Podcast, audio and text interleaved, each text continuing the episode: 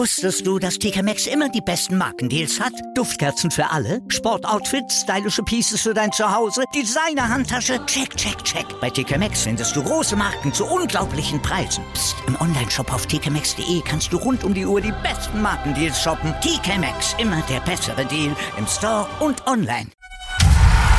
Hackmans MMA Show mit Sebastian Hacke auf meinsportpodcast.de. Hallo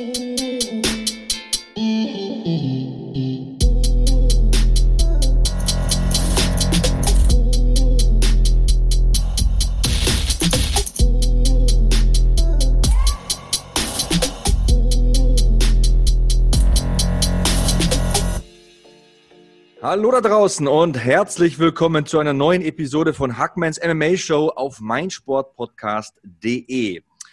Wie ihr wisst, ist mein Podcast ein MMA-Podcast. Es geht also nicht nur darum, über anstehende Kämpfe zu sprechen oder vergangene Veranstaltungen zu analysieren, sondern auch um Geschichtliches, um Personen aus dem Bereich Kampfsport, um verschiedene Kampfsportarten vor allem und deren Vertreter natürlich auch. Und heute habe ich einen Mann zu Gast, bei dem ich selbst schon trainiert habe und der die Fahne einer Kampfsportart hochhält, die ich persönlich sehr gerne mag, weil ich sie natürlich selbst betreibe. Bei mir ist jetzt Brazilian Jiu-Jitsu Schwarzgurt Martin Gugi aus Österreich. Hallo Martin. Hallo Sebastian.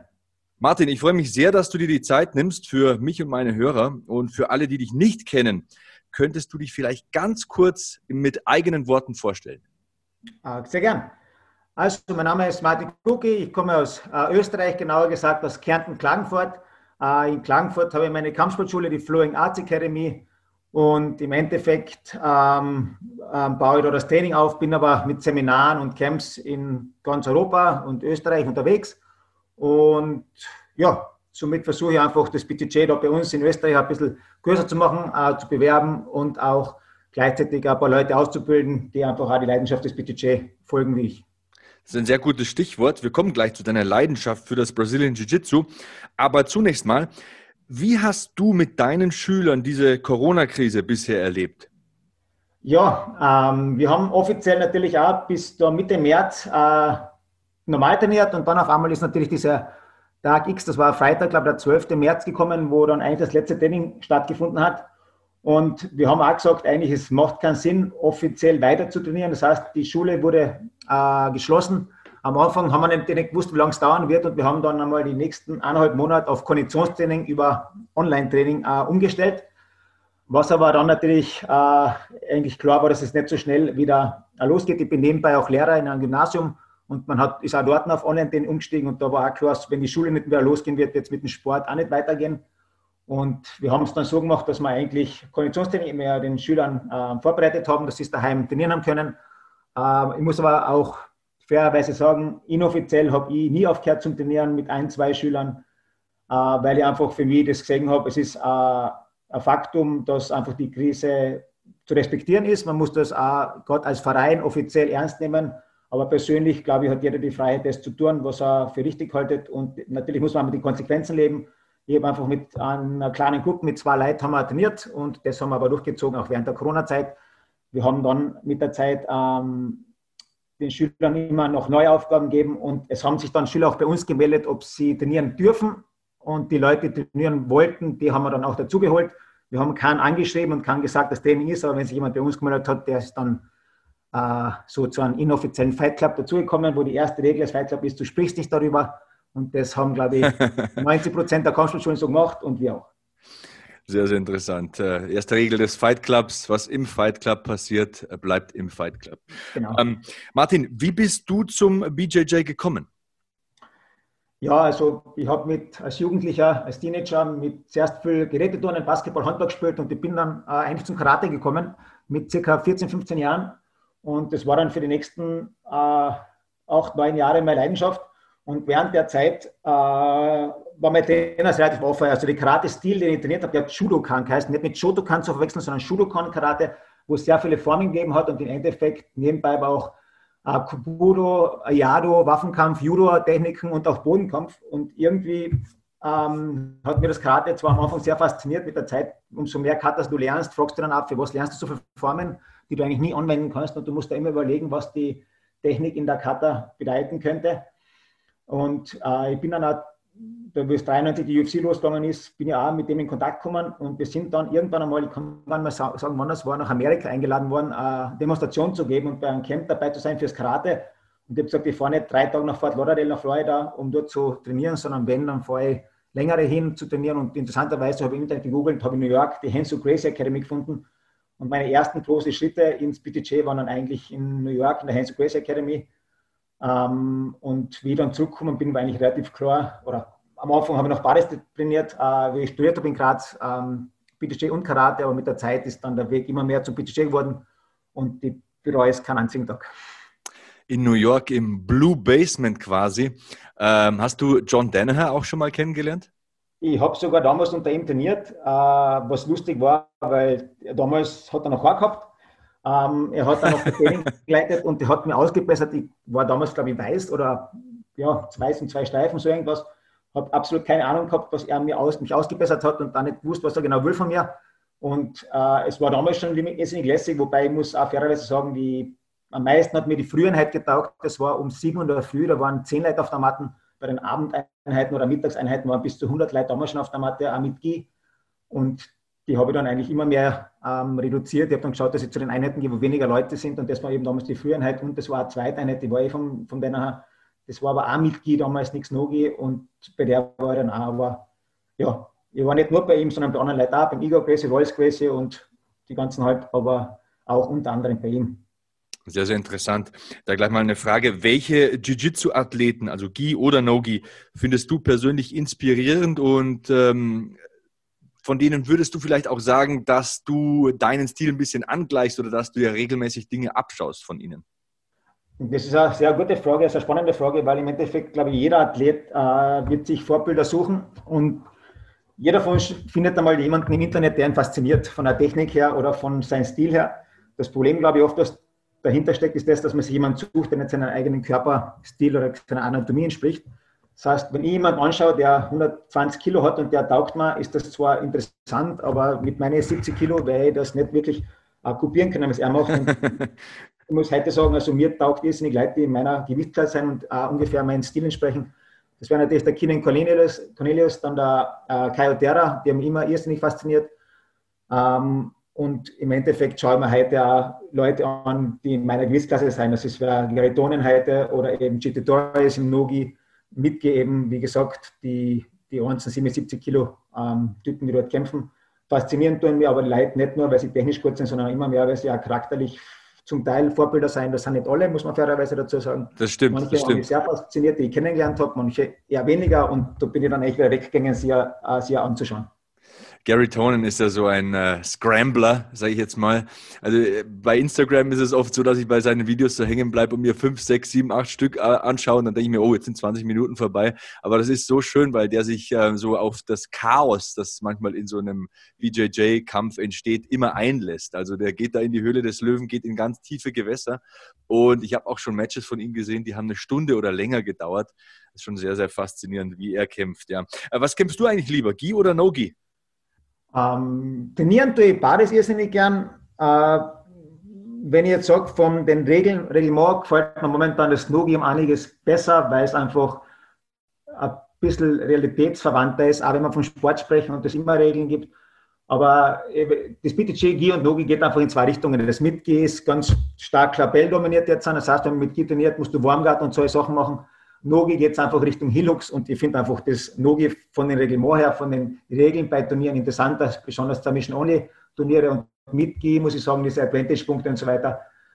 Das ist nicht immer ganz nachvollziehbar und zum Teil es subjektiv, das zipft mir an, obwohl man das Training und der Wettkampf bei Baden taugt, aber wenn ich mal jetzt aussuchen müsste, würde ich eher Nogi wählen. Ja, wäre sehr interessant für mich. Ich habe ja mein erstes Turnier gekämpft, so genau zwei Wochen vor Corona habe ein Jahr lang trainiert, so immer zweimal die Woche als Weißgurt und habe dann im Januar und Februar 2020 habe ich ein bisschen Gas gegeben, habe ich 30 Mal trainiert auf zwei Monate, also so jeden zweiten Tag versucht zu trainieren, ein Turnier gekämpft, mittelmäßig abgeschnitten, aber ich habe auch deine Kämpfe angesehen, du bist auch angetreten bei dem Turnier. Und äh, ich habe einen Kampf in Erinnerung, da hattest du einen Gegner, der wollte nur Positionen. Und du bist so ein Fighter, ich sehe dich sehr gerne bei Turnieren, weil du versuchst immer den Kampf zu entscheiden. Du gehst immer, die Amerikaner sagen for broke quasi, also immer Richtung Entscheidung. Und es gibt ja welche auch auf deiner Ebene, auf deinem Level, in deinen Klassen, die einfach nur durch Punkte gewinnen wollen, die einfach nur irgendwie in der Mount verharren wollen oder irgendwie sich einen Backtake holen und gar nicht aktiv wirken, sondern einfach nur die Zeit runterlaufen lassen. Und äh, ich glaube, da hat man gemerkt, dass so Submission Only oder Nogi schon mehr so dein Fahrwasser ist, denn du bist einer, der die Entscheidung sucht. Und ähm, ich glaube auch, das sollte der Sinn sein im Kampfsport, dass man versucht, den Gegner zu besiegen, nicht irgendwie auszupunkten oder zu besiegen. Oder siehst du das ähnlich oder siehst du es anders? Ähm, ich kann dazu eine kurze Geschichte erzählen. Ich war 2009 in Brasilien und dort habe ich in der Schule in Sao Paulo von Demon Meyer trainiert für, glaube ich, fast zwei Monate. Ähm, war eine coole Zeit, aber unter anderem habe ich dort den Trainer von Demon Meyer kennengelernt, der bei seinen UFC-Kämpfen immer in seiner Ecke steht. Äh, und der hat mir einmal zur Seite gesagt, äh, bei einem Turnier gesagt, Martin, vergiss eins nicht, BJJ-Wettkämpfe ist, nicht BJJ. Und wir haben einmal groß angeschaut, was, was er damit meint. Er hat gesagt, naja, wenn wir beim BJJ trainieren, egal ob es jetzt mitgeht oder no gehe, unser Ziel ist immer, den Partner zum Submitten. Wenn du auf Turniere gehst, musst du aber natürlich auf Punkte kämpfen, weil es natürlich sonst für einen Zuschauer mit der Zeit langweilig wird, wenn ein Kampf über zwei Stunden dauert. Deswegen muss es Punkte zum Teil geben. Aber es ist eigentlich nicht das, was wir trainieren. Wir trainieren eigentlich die Submission. Äh, dieses Punktekämpfen ist natürlich für jemanden, der jetzt an, äh, auf Turniere geht, kein uninteressanter Gedanke. Das muss ich berücksichtigen, wenn ich trainiere. Trotzdem darf man eben nicht vergessen, dass das BJJ unser Ziel ist, die Submission und nichts anderes. Und ich glaube, dass das äh, Wettkampftraining, wenn es zu speziell wird für den Wettkampf und da, wenn man sogar den Mattenrand mit einbezieht, dass man Punkte macht, da gibt es eigene ähm, Taktiken dafür, dann geht mir das zu weit, weil ich sage, okay, ich will den Partner submitten, ich möchte den Partner zwar natürlich, wenn ich kann, auch mit Punkte besiegen, aber es muss immer das Ziel sein, den Partner zum submitten und nicht nur zu stallen, weil dafür ist das BTC eigentlich nicht da. Sehe ich sehr, sehr ähnlich. Was würdest du sagen? Ähm, meine Meinung kennen die Hörer ja, aber ich versuche ja auch ein bisschen die Leute für meinen Sport zu begeistern, den ich jetzt seit über einem Jahr mache. Ähm, kann jeder Jiu-Jitsu machen? Ähm, nein, glaube ich nicht.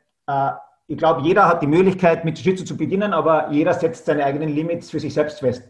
Du brauchst für den BTJ, wie für jeden anderen Sportler, glaube ich, eine gewisse Einstellung. Ähm, dadurch, dass ich beim Studium mit vielen Sportlern zusammengekommen bin, dann merkt man auch, dass gewisse Sportarten gewissen Charaktere anziehen.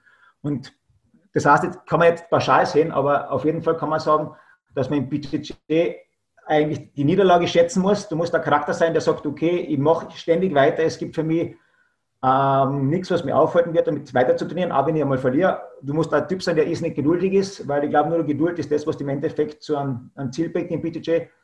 Und ich glaube, dass du einfach ähm, jemand sein musst, der ja, ständig was Neues erlernen möchte. Das ist keiner, wo sagt, ich glaube, anders vielleicht das argumentiert, es gibt verschiedene Gürtel im BJJ. Und, die, und wir, ihr Trainer seht heute so, ein Gürtel ist für manche Leute ist es das Ende der Reise und für andere ist der Beginn der Reise. Du wirst irgendwann mal Schwarzgurte haben, die haben einen schwarzen Gürtel erreicht und manche werden sagen, hey, erst jetzt bin ich motiviert, äh, weiterzumachen und noch mehr zu lernen. Der andere sagt, ich habe einen schwarzen Gürtel und das war's für mich jetzt. Jetzt bin ich Trainer, jetzt bin ich jetzt unterrichte, jetzt fange ich an, eine Schule aufzubauen. Das kann aber genauso gut beim blauen Gürtel, beim violetten Gürtel auch passieren. Also das, das Limit setzt du dir selber. Und deswegen glaube ich auch, dass BTJ die Möglichkeit hat, jeder zu trainieren. Wie weit du kommst, hängt aber, glaube ich, hauptsächlich von deiner Einstellung ab, wie das meiste im Leben sowieso. Das ist ein interessanter Gesichtspunkt. Also ich muss auch feststellen, dass ich so in den ja, vergangenen eineinhalb Jahren, wo ich den Sport jetzt betreibe, meine persönliche Einstellung und meine, ich möchte fast sagen, Lebensweise ein bisschen geändert habe. Denn ich bin ein äh, notorisch ähm, ungeduldiger Mensch, aber ich habe mir einfach angewöhnt, ein bisschen geduldiger zu sein hartnäckig war ich schon immer. Also wenn ich mir was in den Kopf gesetzt habe, dann habe ich es auch gemacht. Aber die Geduld, die wird besser und besser. Und ja, das äh, überträgt sich auch aufs restliche Leben. Du hast von Schwarzgurten gesprochen. Du bist Österreichs erster BJJ Black Belt. Wie stolz macht einen sowas? Ja, ich bin, vielleicht um richtig zu stellen, ich bin nicht der erste Schwarzgurt, der in Österreich war, sondern ich bin der erste aus Österreich, als erster Österreicher. Es waren schon früher andere Brasilianer in Österreich. Ganz genau. Ähm, wie stolz man das macht, ehrlich, ehrlich, gesagt, war es nie ein Ziel, das zu sein. Das ist passiert. Ähm, das Ziel, was für mich heute noch ist, ich möchte immer noch der sein, der am meisten über das PTG weiß. Und wenn es jemanden gibt, der mehr weiß als ich, dann ist das der, von dem ich lernen möchte. Also das ist so mein Zugang. Ich war nie der reine Wettkämpfer. Wettkämpfer war für mich etwas, das mache ich mit, weil es einfach ähm, dazugehört, um besser zu werden, glaube ich. Einfach eine gute Form ist, um besser zu werden und sich zu steigern. Aber mein, erstes Ziel ist immer noch, ich möchte den Sport besser verstehen als jeder andere. Und wenn einer ihn besser versteht als ich, dann fahre ich dorthin und lerne von ihm. Ähm, und so habe ich meine Trainer kennengelernt, so lerne ich heute auch noch, weil das immer so mein Anspruch war. Das Ziel zu sein, der erste Schwarzgurt in Österreich, ist eigentlich ja, am Weg dorthin passiert. Das ist nett, der zu sein. aber es war nie ein angestrebtes Ziel. Interessante Einstellung. Sehr demütig, gefällt mir. Wir machen eine 30-sekündige Pause und dann sind wir zurück mit BJJ Black Belt Martin Gugi und seiner Leidenschaft zum Brazilian Jiu-Jitsu. Also dranbleiben bei Hackmans MMA Show auf meinsportpodcast.de. Wusstest du, dass TK Maxx immer die besten Markendeals hat? Duftkerzen für alle, Sportoutfits, stylische Pieces für dein Zuhause, Designer-Handtasche, check, check, check. Bei TK Maxx findest du große Marken zu unglaublichen Preisen. Psst. im Onlineshop auf tkmaxx.de kannst du rund um die Uhr die besten Markendeals shoppen. TK Maxx, immer der bessere Deal im Store und online. Was zum Teufel, du Bastard? Du bist tot, du kleiner Hundeficker. Und dieser kleine Hundeficker, das ist unser Werner. Ein ganz normaler Berliner Kleinstkrimineller, der dann aber im Knast das Ding seines Lebens dreht. Una Fantastica Risetta Perla Pizza. Er klaut seinem Zellengenossen ein Pizzarezept. Aber nicht irgendeins. Und mit dem eröffnet Werner dann die beste Pizzeria Berlins. Doch Werners Glück ist nur von kurzer Dauer. Denn es hagelt Probleme. Werners Pizzaparadies. Erstmals großes Kino- und Podcast-Format. Mit fetter Starbesetzung. Alina But, Kida Ramadan, Edin Hasanovic, Oliver Koritke, Ralf Richter, Ben Becker, Winfried Glatzeder, Anna Schmidt und viele mehr. Abonniert die Scheiße. Jetzt macht schon, mach! Wir gehen in Runde 2 mit dem österreichischen Black Belt im Brazilian Jiu-Jitsu Martin Gugi hier bei Hackmans MMA Show auf meinsportpodcast.de. Martin, wie oft sollte man Brazilian Jiu-Jitsu pro Woche trainieren? Ähm, das ist eine gute Frage, wobei ich glaube, die Frage ist falsch gestellt. Stell sie richtig. Die, richtige Frage müsste, halt, müsste heißen, wie oft kann ich mit meiner Motivation und meiner Zeit trainieren, um die besten Fortschritte zu machen? Das ist bei jedem anders. Ähm, wenn mir jemand fragt, wie oft er trainieren sollte, um besser zu werden, dann sage ich, ja, jeden Tag zweimal und das am besten fünf Tage die Woche und dann wirst du am besten schnell äh, besser werden und Fortschritte machen. wir wissen aber, dass das nicht das Einzige ist, sondern unsere Motivation wird uns nicht immer zulassen, dass wir jeden Tag trainieren, unsere Gesundheit und Körper wahrscheinlich auch nicht. Und was natürlich bei Normalsterblichen dazukommt, ist auch, dass wir neben Kampfsport noch Familie oder einen Beruf haben ähm, und die uns alle limitieren. Das heißt, der Faktor Zeit ist eine große, spielt eine große Rolle. Ich glaube, wenn man neben dabei noch viele andere Sachen macht und es schafft, zwei bis dreimal die Woche zu trainieren, ist man schon sehr gut dabei. Wenn man natürlich sagt, ich möchte nicht um Wettkampfsport gehen, dann glaube ich, geht nichts unter zweimal am Tag Training. Ähm, inklusive Konditionstraining natürlich und vielleicht äh, äh, Erholungseinheiten. Aber das sind so die Bandbreiten, wo man es bewegen. Das ist noch einmal, jeder für sich selber muss entscheiden, was er machen will. Und wenn man sagt, man will besser werden, umso mehr, umso besser. Äh, wenn man natürlich aber auch seinen Körper kennt, weiß man, dass man immer, nicht immer nur Vollgas geben kann, sondern auch mit Kopf trainieren heißt einfach nicht immer nur mehr, sondern auch immer ein bisschen smarter. Okay, das ist eine gute Antwort. Ähm, apropos zusätzliches Training, welches zusätzliche Training empfiehlst du? Also Yoga, Gewichte, Kettlebells, du hast von Konditionstraining gesprochen. Was würdest du da vorschlagen? Ähm, ja, ich habe während meiner Zeit in Amerika habe ich eine äh, Ausbildung gemacht zum Gymnastiker Naturalinstruktor. Wie ich Konditionstrainer war bei einem Eishockeyverein, war ich noch, habe noch so eine Trainerausbildung gemacht und das Sportstudium noch. Äh, ich glaube, alles, was man nebenbei macht und für was man noch Zeit findet, hilft. Das kann jetzt ein Fußballspielen sein, das kann jetzt genauso gut Klettern sein, das kann Krafttraining sein. Ähm, was ich den Haupt also wenn, von, wenn ich es von mir aus gehe, mein Hauptansatz ist der, ich möchte technisch umso besser sein wie möglich. Um technisch besser zu sein wie der andere, heißt aber, dass ich einfach am meisten Zeit mit BGC verbringen muss. Äh, was aber eben noch dazu kommt, ist, du musst deinen Körper kennenlernen. Es gibt so diese Mythos, dass manche Leute überhaupt kein Konditions- oder Krafttraining machen neben dem BGC-Training. Als Sportwissenschaftler muss ich sagen, es ist falsch. Du brauchst ein gewisses Konditions- und Krafttraining nicht um stärker zu werden, das wäre natürlich kein Nachteil, aber es ist nicht der erste Grund, sondern auch um den Körper stabiler zu machen, dass er gewisse Inputs äh, observieren kann. Das heißt, dass er eben, wenn er mal hart auf hart geht, mit gewissen Würfen nicht gleich verletzt ist, wenn er gewisse Winkel ähm, am Körper ähm, angegriffen werden, dass du nicht gleich das Gelenk verletzt hast. Und, und darum geht es, dass das Konditionstraining auch Bestandteil des Trainings ist. Trotzdem ist der Fehler, glaube ich, wenn man das Konditionstraining ähm, überschätzt, weil unser, unser Sport ist ein technischer Sport und kein Kraftsport. Äh, das Krafttraining soll eine Ergänzung sein für die Gesundheitsprävention, aber nicht um, um auf der Matten mit Kraft die Technik zu forcieren. Die Technik und jedes Detail wird mir noch immer mehr weiterhelfen als alleine Kraft. Okay. Wann hast du dein erstes Turnier gekämpft? Das war relativ früh. Also ich glaube, Weiß, da war er Weiß gut. Aber damals hat es noch keine BJJ-Turniere gegeben, das war damals nie was, also Bodenkampf einem Jiu-Jitsu-Verband ausgesehen. Mhm. Bis wann willst du eigentlich noch kämpfen? Du bist jetzt wie alt, auch für die Hörer nochmal? Also ich bin jetzt 37 Jahre alt. Äh, wie gesagt, Wettkämpfe war nie mein erstes Ziel. Ich mache, wenn es passt. Mein Ziel ist zwei bis drei Wettkämpfe im Jahr und das möchte ich eigentlich noch äh, so gut es geht weitermachen. Ähm, ich habe mir aber da kein Ziel gesetzt, dass ich irgendwo einen, einen Titel oder was erreichen möchte, sondern Wettkämpfe ist, um selber besser zu werden, um schauen, was erfolgreich ist, wo ich noch Lücken habe und um das Wissen dann auch weitergeben zu können. Hm, du bist hauptberuflich Lehrer. Äh, hilft dir das, wenn du Kampfsport unterrichtest, also didaktisch zum Beispiel? Das hilft sicher, wenn du weißt, wie du Einheiten aufbauen kannst, wie du didaktisch und methodisch vorgehen kannst. Ähm, es gibt trotzdem 80-20-Regel, die lernt man, wenn man Pädagogik-Ausbildungen macht und die finde ich immer noch sehr interessant. Die besagt, 20 Prozent ist Inhalt, 80 Prozent ist Persönlichkeit.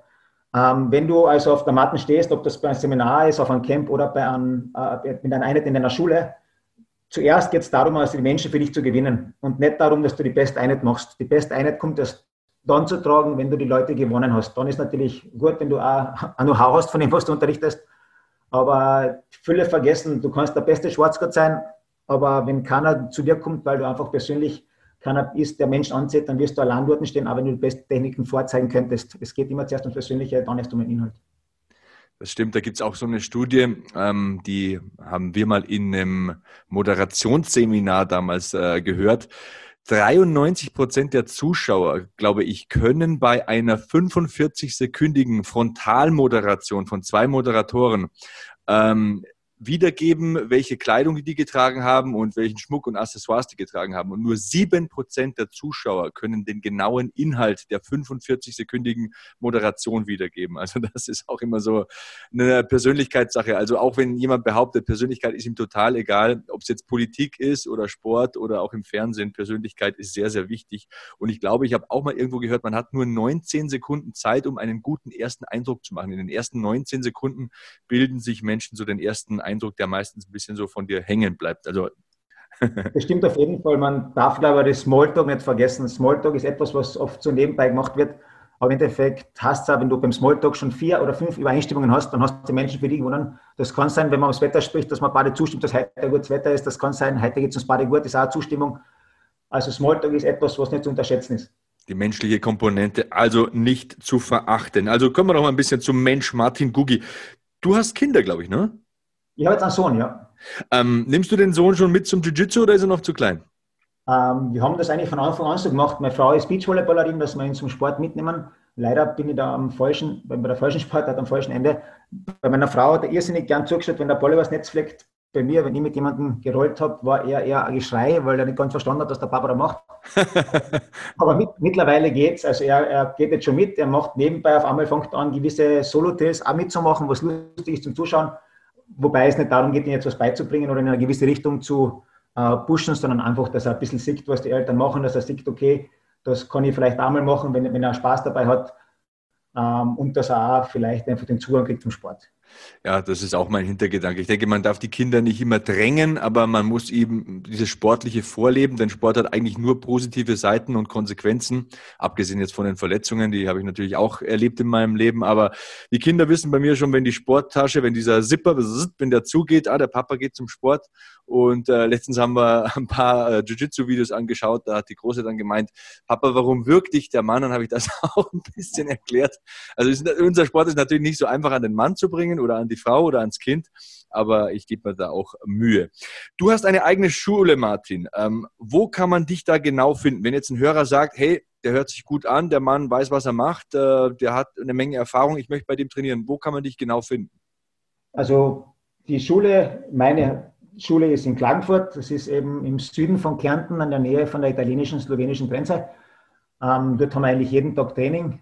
Wir sind auch noch gemeinsam zusammen mit einem MMA-Verein, mit den Hammers. Die ist, glaube ich, in Nürnberg, haben sie das Headquarter, aber auch ein Trainer ist jetzt auch da in, in Klagenfurt. Und ja, wer mit mir trainieren möchte, kann natürlich jederzeit eingeladen, nach Klagenfurt zu kommen. Ich mache aber äh, immer, immer wieder in, Öst in, Österreich und in Europa Camps. Das läuft unter dem Banner BTG Intensive Camps. Und dort kommen dann fünf bis zehn Schwarzgürtel zusammen, was wahrscheinlich sogar leichter ist, äh, wenn man mit mir trainieren möchte oder einfach mit einer Gruppe trainieren möchte, die auch den BTJ äh, als Leidenschaft haben. Ähm, und wir probieren da immer 10 bis 15 Schwarzgürtel zusammenzubringen, haben einmal im Jahr in Italien ein Camp, einmal in, in Österreich eben, einmal in, wo sind wir noch, einmal jetzt in Kopa sind wir jetzt in Slowenien. Schauen wir mal, ob es von Corona zugelassen wird. Und das ist eigentlich vielleicht sogar leichter. Also BTJ Intensive Camps und dort kann man dann natürlich jederzeit gerne dazukommen. Gibt es da irgendwelche Webadressen oder soziale Medien, denen man folgen kann, falls es da Fragen gibt zu diesen Intensive Camps oder zum Thema BJJ allgemein? Wo kann man dich und die Academy da finden? Ähm, ja, www.flowingarts.com äh, oder www.bjjintensivecamps.com. Das sind also zwei Homepages, haben aber Facebook-Seiten, haben wir auch, also sind wir überall vertreten. Gibt es aktuell Projekte oder Seminare, die jetzt in Kürze stattfinden, bei denen man dich kennenlernen kann und von dir lernen kann? Ähm, ja, ich bin jetzt dann wieder für ein paar Seminare gebucht. Jetzt in Deutschland bin ich in, in, in Dachau vermutlich jetzt in nächster Zeit einmal, in Linz in Österreich und jetzt nächste Woche bin ich in Prag bei einem Camp dabei, bei, bei Leuten vom Jogdubus. Also ich bin da immer wieder unterwegs. Ähm, am besten einfach, man kann mich jederzeit über Facebook kontaktieren. Ich freue mich immer über jemanden, der mir helfen kann, im Budget weiterzukommen. Da geht es, glaube ich, nicht darum, dass sie mit mir trainieren, sondern manche Leute sind einfach froh, wenn sie irgendwo jemanden haben, wo sie sich anhalten können oder fragen können. Da bin ich immer gern bereit, weiterzuhelfen. Das ist ein MMA-Podcast, Martin. Wir haben heute sehr explizit über das äh, Brazilian Jiu-Jitsu gesprochen. Aber trainierst du auch MMA-Kämpfer oder besser gefragt, trainieren auch MMA-Kämpfer bei dir, um die Komponente Bodenkampf zu verbessern? Ähm, ja, das schon. Also ich persönlich habe früher einmal einen Amateur-MMA-Kampf gemacht, das war eine super Erfahrung. Ähm, irgendwann habe ich mir dann die Frage gestellt, was ich eigentlich, wo ich tendenziell besser werden möchte. Und das ist dann ganz klar aufs BJJ gefallen, weil es mir einfach mehr angesprochen hat. Und ich glaube, dass das MMA eine gewisse Altersschicht anspricht. Irgendwann mal fragt man sich, wie oft soll ich noch mir äh, jemand anders ins Gesicht schlagen oder auf den Körper treten und wie oft soll ich mir selber noch eine, eine Schläge einstecken. Und da war BTJ dann für mich etwas, wo es einfach äh, interessanter war. Es ist aber so, das BTJ hat sich für mich so weiterentwickelt in den letzten Jahren wieder, dass es einfach so interessant ist, da dabei zu bleiben. Und deswegen war es dann ganz klar, dass ich beim BTJ bleibe. Das MMA ist bei uns ergänzend zum Training, da eben haben wir einen eigenen Trainer. Warum?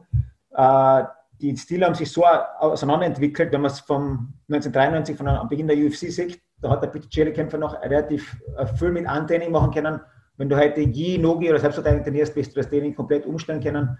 Und ich kann auch nicht alles unterrichten. Ich bin eher auf der Sportlinie, das ist eher mein Bereich für BTJ. Äh, MMA, Nogi kann ich ein bisschen helfen, aber ich bin sicherlich nicht der Experte, das muss ich auch fairerweise dazu sagen.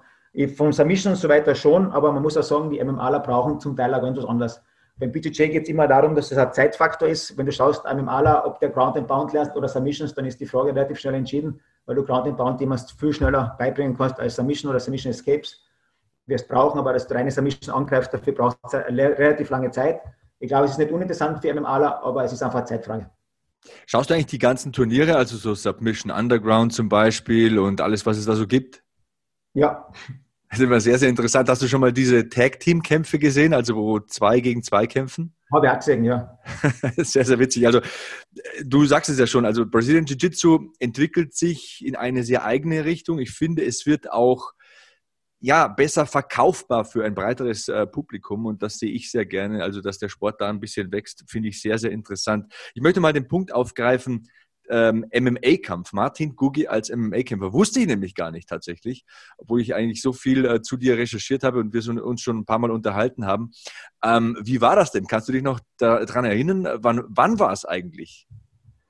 Ähm, ist schon ein paar Jahre her. Äh, kann ich gar nicht mehr sagen, wann das genau war. Es war in Wien im MMA Vienna, die haben im Keller so einen Cage gehabt und dort haben sie Amateurkämpfe gemacht und irgendwann ich, ist mir überkommen und gesagt, was was, das wird mir noch fallen, weil ich der damaligen Zeit habe ich eigentlich bei jedem Turnier, ob es Judo, BTJ, Kickboxen war, ich bin einfach angetreten und habe es probiert. Und das Gleiche war beim MMA. Ich habe mich dann bei einer Thai-Box-Schule vorbereitet im Stand-Up-Kampf, wo ich selber zum Teil unterrichtet habe. Und das war, muss nach Amerika gewesen sein, wie ich von Amerika zugekommen bin. 2010, 2011 in Amerika und ich glaube, wie ich zugekommen bin, habe ich das gemacht. Ähm, und das war spannend, weil das, die, die, Haupterfahrung vielleicht ist am spannendsten, was ich daraus gelernt habe. Ähm, wir haben im Stand-Up nie einen Cage gehabt zum Trainieren, sondern wir haben einfach eine Mattenfläche gehabt und dort haben wir unsere Drill ist eine Kombination trainiert, was eigentlich damals wirklich Spaß gemacht hat. Riesenunterschied, ne? Cage Aber oder No Cage, Riesenunterschied. Genau so ist es. Wie ich im Cage dann bin und der losmarschiert ist, bin ich nach hinten gegangen, auf einmal war der Cage hinter mir und dann hat es einmal ein paar Schläge gehagelt, was dann spannend ist, okay, jetzt musst du aufwachen. Und dann, wie es dann in Clinch gegangen ist, äh, ist es runter am Boden. Dann hat er mich, glaube ich, in der Guillotine gehabt, da bin ich rausgekommen, dann sind wir wieder hoch im Stehen und habe ihn am Cage gehabt. Dann habe ich vom Cage runtergebracht am Boden, dann hat er mich umgedreht und von oben hat er dann geschlagen und dann habe ich ein Triangle angebracht. Ich habe im ganzen Kampf, glaube ich, keinen einzigen Schlag losgelassen, was man jetzt sagen kann, was gut oder schlecht war. Eher traurig, würde ich sagen, für meine Stand-up-Fähigkeiten. Aber vom Körperlichen her war ich recht, recht, froh, weil es war ein Ringer, ein tschetschenischer Ringer, gegen den ich gekämpft habe. Und uh. das war eigentlich sehr lässig. Es ist einfach cool zu sehen, wenn einer mit voller Wucht auf die losgeht weil wir als Bütticeller glauben ja sehr oft, dass unser Kampf so brutal ist. Wenn man dann einmal im A kämpft und die Relation sieht, dann kann man sagen, eigentlich ist es im Verhältnis nichts. Und ich würde jedem Bütticeller raten, einmal MMA zu kämpfen, allein wegen der Erfahrung und da zu sehen, wie seine Techniken wirklich funktionieren, wenn einer mit Schläge auf die losgeht, weil man das natürlich beim Sport oft da vergisst. Da machen wir nochmal eine ganz kurze Pause und da möchte ich da nochmal ein bisschen nachhaken. Das finde ich ein sehr, sehr spannendes Thema. Martin Gugi als MMA-Kämpfer, das hätte ich nie von dir gedacht. So ein ruhiger, sachlicher Kerl, Religionslehrer. Aber da machen wir nochmal eine kleine Pause, das müssen wir verdauen und dann kommen wir zurück hier bei Hackmans MMA Show auf meinsportpodcast.de. Dranbleiben, Leute. Bei Volvo haben Sie jetzt die Qual der Wahl. SUV oder Kombi, Plug-in oder Mild-Hybrid. Black oder Business Edition? Keine leichte Entscheidung, denken Sie? Ganz egal, wie Sie sich entscheiden. Bei unseren Editionsmodellen profitieren Sie von einem Kundenvorteil von bis zu 7300 Euro. Jetzt bei Ihrem Volvo-Händler. Endspurt hier bei Hackmans MMA Show auf meinsportpodcast.de. Heute Black Belt Martin Guggi zu Gast, der schon einen MMA-Kampf absolviert hat. Da sind wir jetzt äh, durch Zufall draufgekommen, aber das finde ich sehr, sehr interessant. Auch dieses Stilduell, tschetschenischer Ringer, sag doch mal ein paar Worte dazu. Das sind ja wirklich Leute, also ist, ich möchte jetzt nicht die Stereotypen ausgraben und ich möchte jetzt wirklich nicht Leute über den Kamm scheren, aber diese Ringer aus Dagestan, aus Tschetschenien, aus Russland, das sind so stoische Typen, die finde ich schon so vom Gesichtsausdruck her so beeindruckend. Das ist, als äh, ob du gegen einen Felsen blickst. Da ist keinerlei Emotion. Wie hat das auf dich gewirkt, als der Typ dann auf dich zugekommen ist? Naja, sehr einschüchternd, weil du natürlich ähm, als Sportler, der das aus, aus, sportlichen Intentionen macht, eine andere Einstellung hast als jemand, der das im Blut hat. Und das merkt man bei diesen Leuten, die, die haben so das Kriegerische, das Wilde so in sich und für denen gehört es zum Mannsein einfach dazu, dass man kämpft. Ähm, ja, wenn dann der drinnen auf die losstürmt, dann weißt du, okay, jetzt dann musst du einfach dagegenhalten und das ist einfach spannend zu sehen, wie du auch stilmäßig mit einem Ringer mithalten kannst, weil die Ringer natürlich den Clinch dominieren und wir Grappler eher den Boden. Ähm, aber es, es, ist einfach nur spannend zu sehen, dass einfach nicht immer der Stil entscheidend ist, sondern auch natürlich auch die Fähigkeiten, die du mitbringst, da die Athletik und so weiter, die nicht unentscheidend ist, aber trotzdem glaube ich, ist, wenn man, wenn man seinen Stil vertraut, wenn man sein Training vertraut und weiß, wo man seine Stärken hat und den Kampf dann in die Richtung bringst, hast du immer, immer gute Chancen. Du musst halt natürlich auch schauen, dass du äh, deine Fähigkeiten, wo du wirklich herkommst oder deine Grundkampf Kunst, wo du herkommst, dass du die ja nicht in den Hintergrund drücken lässt, sondern soll immer der, der Zugpferd bleiben. Mhm. Du hast ja gesagt, Shudokan Karate hast du lange trainiert. Hast du nach diesem MMA-Kampf ein bisschen daran gezweifelt, ähm, an den Fähigkeiten, die man da lernt? Denn viele Karatekämpfer sagen ja oft, ich habe da 70, 80, 90 Formen gelernt, ich habe einen Schwarzgurt und dann muss ich mal wirklich ernsthaft in so einem Stand-up-Fight gegenhalten und habe gemerkt, dass das meiste einfach nicht hinhaut. Würdest du das bestätigen oder würdest du sagen, nee, war eine gute Grundlage, hat mir geholfen? Also, dass das nicht hinhaut, habe ich schon vorher gewusst. Ähm, wir, wir, haben, wir, haben, wir, waren so Formelweltmeister. Wir haben nicht die schönsten Formeln gemacht, aber wir haben sehr viele Formeln gesammelt, so wie einer Briefmarken sammelt. Und ich habe es, glaube ich, schon gesagt, bei der 80. Form noch habe ich mir die Frage gestellt, bringt es noch was, die 81. zu lernen oder war es nicht sinnvoller, irgendein paar Techniken wirklich anwenden zu können?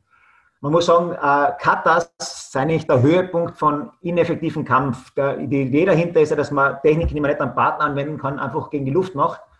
Auf der anderen Seite wenn du sagst, das ist Kämpfen, ist es natürlich nicht, weil warum hat sich die Kampfsportarten, die sich im UFC durchgesetzt haben, sind alle Kampfsportarten, die eigentlich das Strandor, dass sie diesen Zweikampf äh, regelmäßig trainiert haben, so wie Judo, eben BJJ oder Ringen, die haben sich mit der Zeit dann durchgesetzt oder eben Thai-Boxen.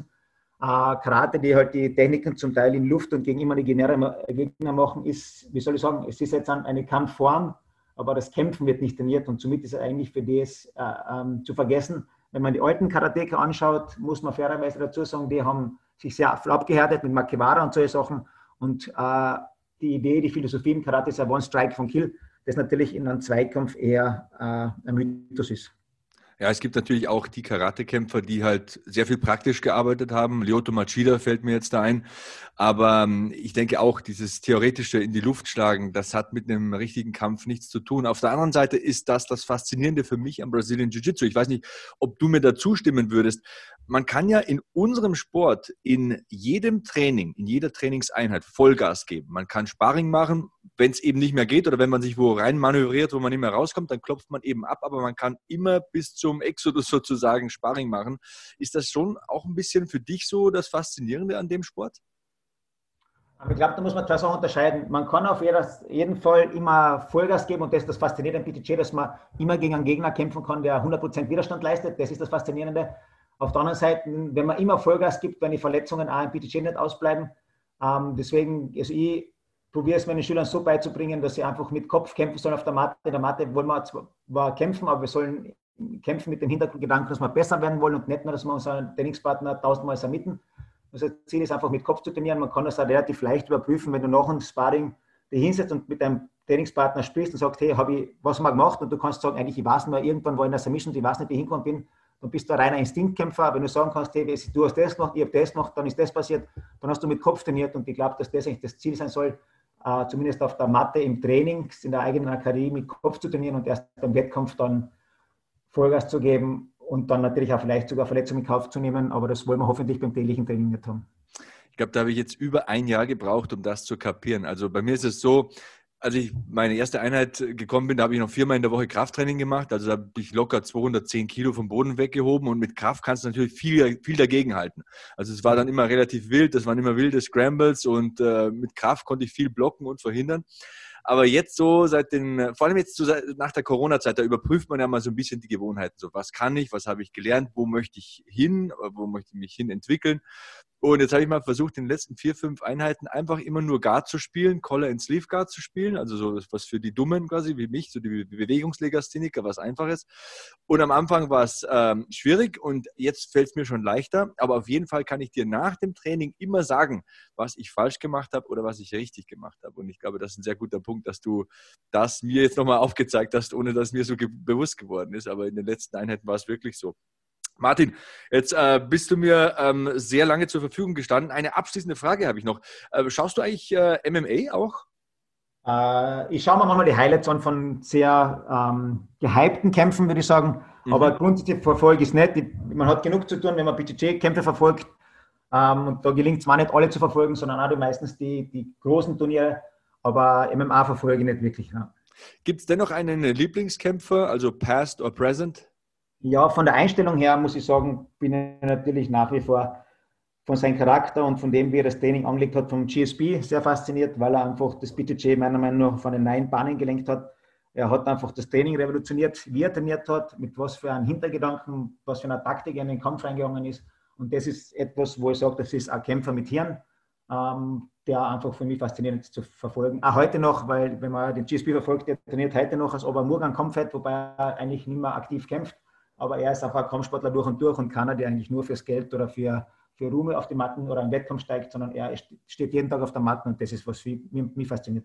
Ja, auch nach zwei Kreuzbandrissen immer noch topfit und äh, ja, bin da absolut bei dir. Also wir hatten eine Ausgabe hier im MMA-Podcast, da haben wir den äh, größten MMA-Kämpfer aller Zeiten gekürt. Viele sind ja der Meinung, es ist John Jones. Die Schwergewichtsfans sagen immer, es ist Fedor. Ich sage, es ist George St. Pierre, auch aufgrund der Außenwirkung. Das ist nicht so ein Blödmann, so ein Schlägertyp. Das ist ein Saubermann, wurde nie positiv getestet. Äh, Weltmeister in zwei verschiedenen Gewichtsklassen, darf man auch nicht vergessen. Und momentan gibt es ja dieses Gerücht, dass er vielleicht zurückkehren würde. Dana White, also der UFC-Präsident, hat da grünes Licht gegeben, falls er äh, gegen Habib kämpfen möchte. Habib hat jetzt einen Kampf vor sich gegen Justin Gaethje, das wäre dann das 29 zu 0, falls er gewinnt. Und hat er gemeint, nach dem 30 zu 0 vielleicht zurücktreten, vielleicht dann äh, geht er in Rente und dann nochmal gegen George St. Pierre kämpfen. Denkst du, dass GSP gegen diesen Wahnsinnsringer aus Dagestan äh, ja, ein Mittel finden würde, um da tatsächlich zu gewinnen? Also ich glaube, den Kopf dafür und hätte er, ich hoffe ich glaube noch nicht, dass er es machen wird, weil ich glaube, er hat gesehen, was es heißt im Kampfsport äh, oder gerade im MMA ähm, weit zu kommen und er weiß aber auch, was das für Konsequenzen hat. Man muss immer seine Opfer bringen und ich glaube, dass er eben auch gesehen hat, dass seine Zeit vorbei ist. Die hat er, glaube ich, sehr genossen und ich, ich hoffe auch, dass er nicht mehr zurückkommt. Es hat genug Kämpfer gegeben, die irrsinnig gut waren und auf einen Höhepunkt aufgehört haben, aber einfach das liebe Geld gebraucht haben und dann wieder zurückgekommen sein, was er immer daneben gegangen ist ich glaube, dass er den Kopf einfach hat und er sagt, danke, meine Zeit ist vorbei, jetzt sollen andere das machen. Er wird immer noch wahrscheinlich in gewissen Börsen, so wie wir jetzt reden, ähm, spannend sein, ob er es machen würde, also eine Fiktion, aber ich glaube nicht, dass er es macht. Ja, es wäre eine Menge Geld dahinter, da bin ich mir sicher. Vor allem, es wäre ja dann wahrscheinlich ein Kampf in der neuen Gewichtsklasse. Er war ja Weltmeister im Mittelgewicht, im Weltergewicht. Und der Kampf würde dann wohl im Leichtgewicht stattfinden, also in der Klasse bis 70 Kilo. Das wäre schon ein einzigartiges Vermächtnis, wenn man in drei so schwierigen Gewichtsklassen äh, Weltmeister sein könnte. Ich glaube, das würde ihn vielleicht ein bisschen jucken, aber wir werden sehen. Ähm, du hast einen ganz guten Punkt noch angesprochen äh, das ist vielleicht der letzte Punkt jetzt im Podcast. Die meisten enden ja so ein bisschen tragisch im Kampfsport. Jetzt kehrt Mike Tyson zurück mit 53 Jahren. Wie beurteilst du das als Kampfsportler? Ja, auch wieder faszinierend, was der, was der Mann eigentlich äh, in seiner, seinem Höhepunkt geleistet hat, weil der war meiner Meinung nach immer noch einer der extrem exklusivsten Boxer, der extreme Knockout-Power gehabt hat, aber sich extrem gut bewegt hat. Man sieht da seine Trainingsvideos jetzt, ich glaube, er ist knappe 60, wenn ich, oder über 60, wenn ich jetzt nicht ganz falsch liege. 53, 53. 53, okay. Ähm, er bewegt sich immer noch irrsinnig gut, er wird vielleicht die Ausdauer nicht mehr haben, aber wieder, warum kommt der Zug? Soweit ich ihn gehört habe, braucht er das liebe Geld und das ist meiner Meinung nach für einen Kampfsportler sollte nicht die Motivation sein, in ein Ding zu steigen. Ja, da gibt es äh, verschiedene Meinungen. Ich bin da auch nicht äh, so tief drin. Also er hat ja jetzt ja auch einen eigenen Podcast und verkauft CBD-Produkte und so. Also es hat sich wohl finanziell wieder erholt, aber irgendwie ja, reizt es ihn doch nochmal. Also wir werden sehen, ich werde es mir auf jeden Fall anschauen. Ich bin einfach ein Kampfsport-Depp, wie wir Österreicher und Bayern äh, sagen. Und da muss ich mir das natürlich geben. Martin, ich danke dir sehr, das war super interessant. Ich hoffe auch, dass du nochmal in den Podcast kommst. Du hast ja auch gesagt, du hast einen MMA-Trainer bei dir in der Schule.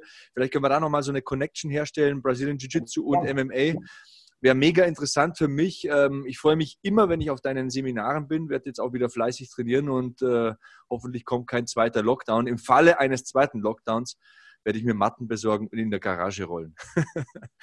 also, vielen Dank, Martin, und äh, alles Gute und äh, bis zum nächsten Mal. Baba, ciao. Ich habe mich natürlich schockverliebt, weil die war wirklich ganz, ganz klein. So begann die Mensch-Hund-Beziehung zwischen Christina und Tierschutzhund Frieda. Und wie es danach, nach dem ersten Moment der Verliebtheit, so weiterging und welche Klippen es danach zu umschiffen galt, das hört ihr in der neuen Ausgabe von Iswas Dog, dem Podcast für harmonische Mensch-Hund-Beziehungen. Iswas Dog? Mit Malte Asmus. Überall, wo es Podcasts gibt. Das war's für heute mit Hackmans MMA Show auf meinsportpodcast.de. Vielen Dank nochmal an Martin Guggi, den ersten Brazilian Jiu-Jitsu Schwarzgurt aus Österreich, der, wie ihr gehört habt, auch in seiner eigenen Akademie unterrichtet. Falls euch dieses Thema interessiert, dann lege ich euch die Webadresse flowingarts.com ans Herz. F-L-O-W-I-N-G-A-R-T-S, flowingarts.com. Da kann man sich einen Eindruck von Martins Arbeit verschaffen. Und er reist natürlich auch durch den Rest der Welt, das hat er gesagt. Dazu besucht ihr am besten bjjintensivecamp.com. Also nochmal langsam bjjintensivecamp.com. Da könnt ihr euch anmelden und informieren über die Seminare von und mit Martin Guggi. Lasst mich bitte auch gerne mal wissen, wie euch dieses Konzept gefällt. Und mit diesem Konzept meine ich das Konzept Kampfsportler und ihre Kampfsportarten in einem Podcast vorzustellen. Heute Brazilian Jiu-Jitsu mit Martin Guggi. In zwei Tagen geht es weiter mit Judo. Lasst euch also überraschen und ja, teilt mir eure Meinung mit. Hashtag HackmanMMA. Eure Adresse ist at Sebastian Hackel bei Twitter oder Instagram.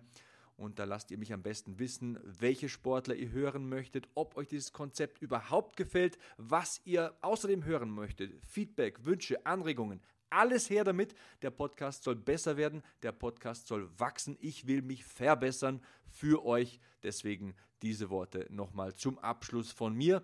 Und wer mit Martin Kontakt aufnehmen möchte, ich habe in den Show Notes nochmal seine Facebook- und Instagram-Accounts verlinkt. Schaut einfach rein, sucht sie euch raus und nehmt Kontakt auf mit Martin Gugi. Glaubt mir, das ist ein Mann, von dem man sehr viel lernen kann. Ich habe schon zwei Seminare von ihm besucht und ich war begeistert.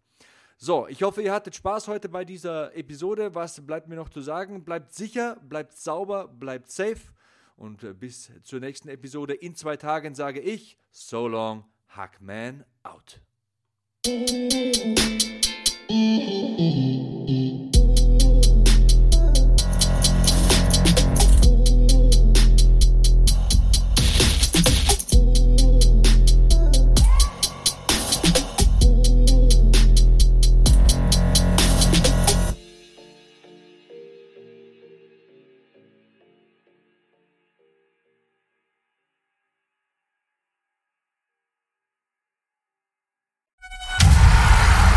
Hackmans MMA Show mit Sebastian Hacke auf meinsportpodcast.de.